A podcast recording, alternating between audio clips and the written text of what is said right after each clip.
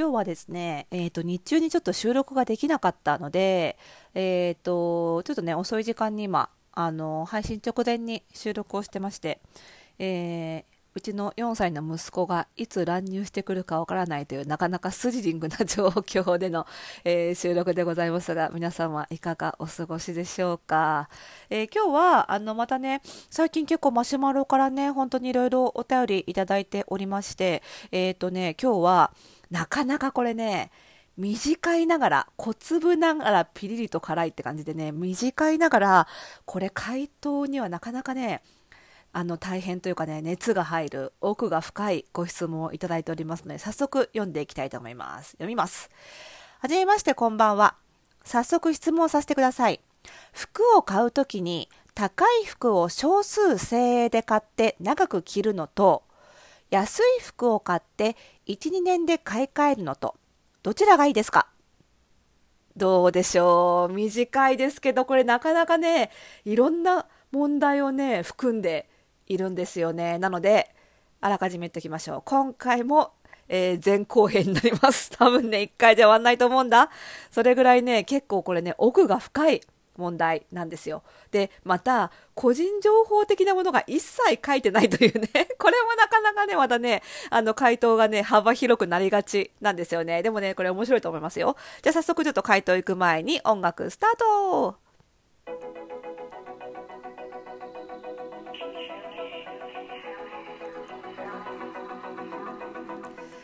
はい。ということで、本日127回目の配信でございます。おしゃれの呪いを解くラジオでございます。この番組では、あなたに巻きつくファッションへの思い込み、イコールおしゃれの呪いをバッサバサと解いていきます。服装心理学をベースに、おしゃれをもっと楽しみ、自分を変えるコツをお届けしています。お相手はパーソナルスタイリストで、日本服装心理学協会代表理事の伊佐野里沙でございます。今日もよろしくお願いします。なんか今日、音楽かける時のテンション私おかしかったよね。いつもこんな音楽スタートとか言わないですよね。なんかちょっとバグっちゃった。すいませんね。えっ、ー、と、で、この質問ですよ。短いけど奥深いよ、これね。これね、あの、どんな方でも、どうでしょう。一度は悩んだことあるんじゃないですかね、この問題。もう老若男女問わず。えー、悩んだことあるんじゃないですかね。服を買うときに高い服を少なく買って、少なく、そして長く着るのがいいのか。それとも安い服をバチバチ買って、どんどん買どんどん捨てて、どんどん買ってって買い替えるのがいいのか。難しいですよね、これね。で、このね、どちらがいいでしょうかっていう質問をするときって、いいですよね。いい方はどちらかという問いじゃないですか。この問いに答えるには、良いこの質問者さんにとって、そしてこの、えー、ラジオを聴いてくださっているリスナーさんにとっての良いは何だというですね、このね、価値観をベースにしないと実は的確な回答ってできないんですよね。どちらがいいかっていうその良いの意味がやっぱり価値観によって変わってくるわけですよ。でね、あの、この質問の直接的な回答をする前に、そのね、そもそもそのこういった、えー、人生相談的なこと？まあ、うちはね、あの、基本的にはファッションの質問に限らせて、限ってるわけじゃないんだけど、まあ、ファッションの質問が専門なのでね、メインですけれども、まあ、古今東西、古くから人生相談的なコンテンツはたくさんありますわね。あの、古くは新聞から、えー、そしてラジオ、そしてテレビ、雑誌、あるじゃないですか、いろいろね、人生相談。ウェブなんかでも最近ありますよね、よくね。で、この人生相談のこう回答者、私もその回答者の一人なわけですが、その回答者のスタイルっていろいろあれど、この価値観によって答えが変わるようなお悩みの相談に関しては例えば結構そういう有名回答者人気がある回答者さんだとその回答者さん自身の価値観をベースに回答するわけですよ。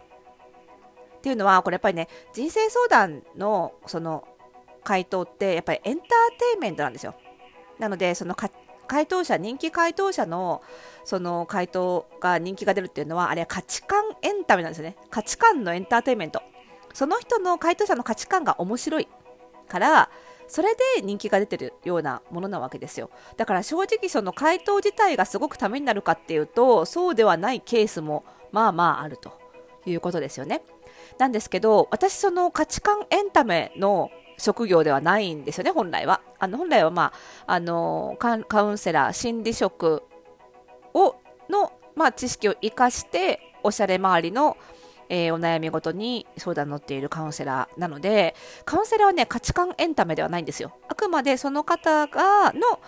その相談者さんの価値観に合った回答を、えー、引き出すことが仕事なんですよねなのであのー、難しいんですけどでもこう顔が見えない媒体でもやっぱり質問者さんの価値観はどこにあるんだろうっていうのをやっぱり探りながらどうしても回答してしまうんですよね。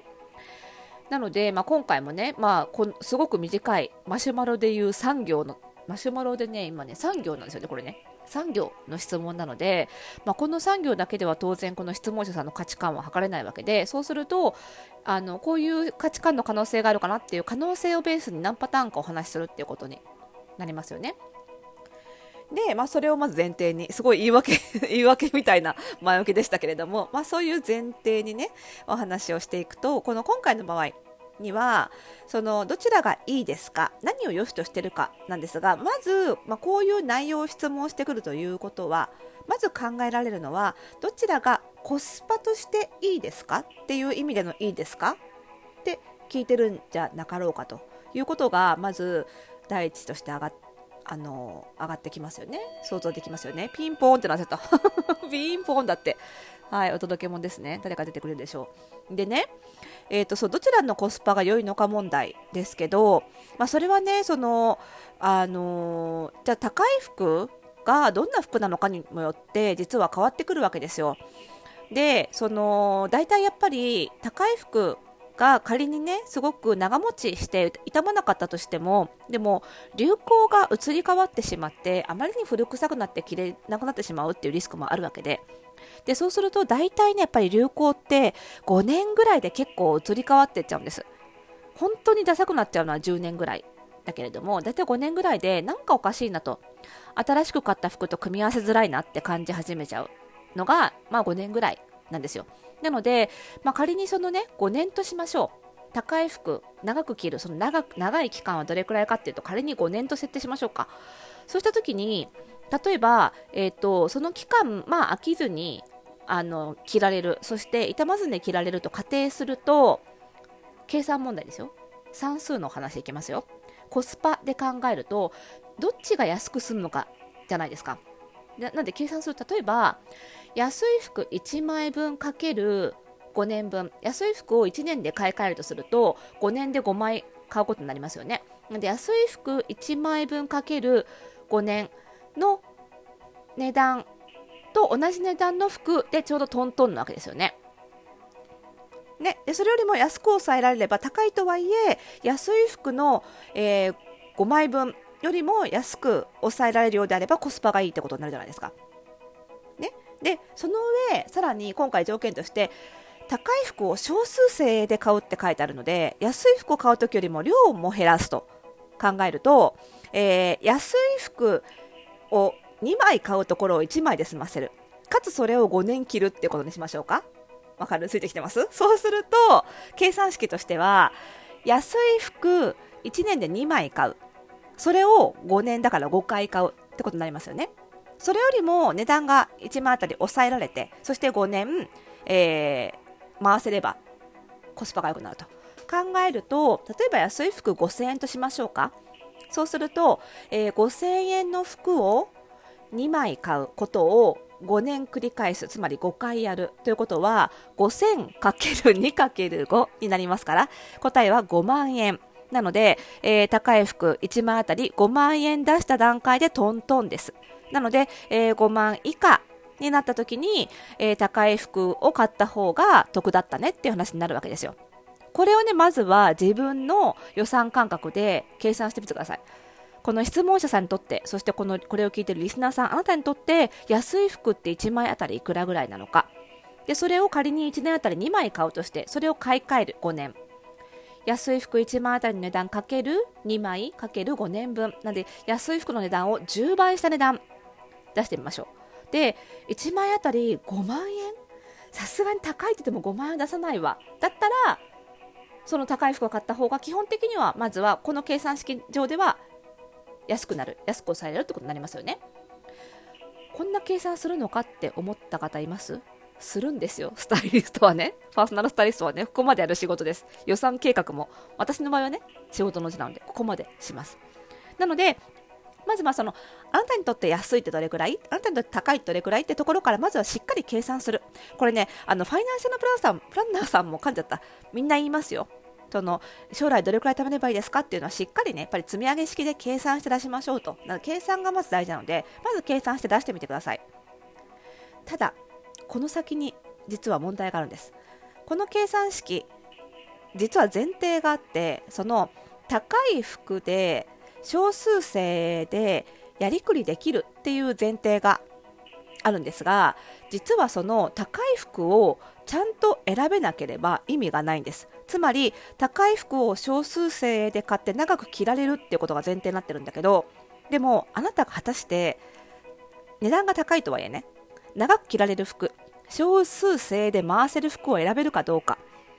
ここにもね実はかかってくる問題がかかってくるわけなんですよ。これができないと結局この計算式でいくら高い服を買った方がコスパがいいねってなったとしても結局長く着られなかったとか少数生で回んなかったってなってしまうとこの計算式上は安くてもそもそも着回しが成り立たないってことになるわけです。なのでそのあたりのそのじゃあ高い服でやりくりするのに必要なスキルがそもそもあるのかこれも考えなければいけないので、そこのお話を次回後編でお伝えしていきたいと思います。まあこんな感じで、えー、かなり熱く暑苦しく はい、質問には回答しますので、どんどんご質問をお寄せください。番組概要欄にありますマシュマロからお送りいただくか、もしくはラジオトークでお聞きの方はお便り機能からおとえー、お送りください。ぜひね、ラジオネームつけていただけるとね、結構話しかけやすかったりしますのでね、ラジオネームもよろしければお書き添えの上お送りください。それではまた次回。